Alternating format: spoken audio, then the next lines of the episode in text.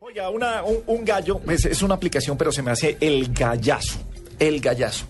Busquen en sus eh, um, eh, teléfonos, eh, Dispositivos. celulares, ¿No está para iPad? dispositivos ¿Qué y oso? to- Entonces no la va a buscar. Está para iPad y está para iPhone y está... O sea, es más, solamente lo he buscado en las plataformas de Apple. A ver. Mafalda.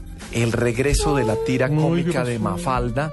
Mafalda se la encuentran ustedes además eh, en una, una aplicación eh, divina porque la cabeza de Mafalda es quien está en la aplicación. Ay, Y divina. venden, cuando usted entra, entra a una tienda en el que en este momento hay tres ediciones gratis de los cuentos de Mafalda y los el resto valen eh, 1,99 dólares. Mafalda y la sopa, Mafalda el papá y los planetas, Mafalda cuando sea grande, Mafalda y los deberes, Ma- el personaje, Mafalda y Felipe, Mafalda y el ajedrez, Mafalda y el hermanito, Mafalda y la plaza. Una cosa de locos, me reencontré con mi infancia y con Mafalda. A propósito de Kino, el creador de Mafalda cumplió el año pasado 80 años. Estuvimos buscándolo para entrevistarlo aquí en la nube, pero ya tuvo tantos homenajes en su cumpleaños número 80 el año pasado que decidió en el 2013 no dar ninguna entrevista. Vea pues.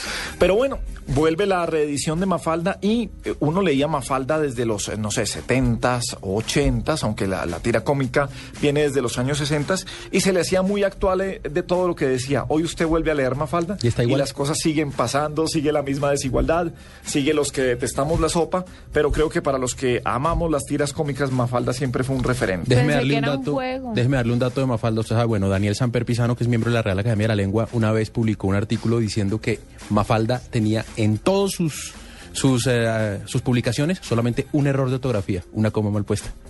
¿Ah, sí? Sí. Bueno, lo tendremos de todos modos, esta- estaremos hablando también con los creadores de esta aplicación de Mafalda.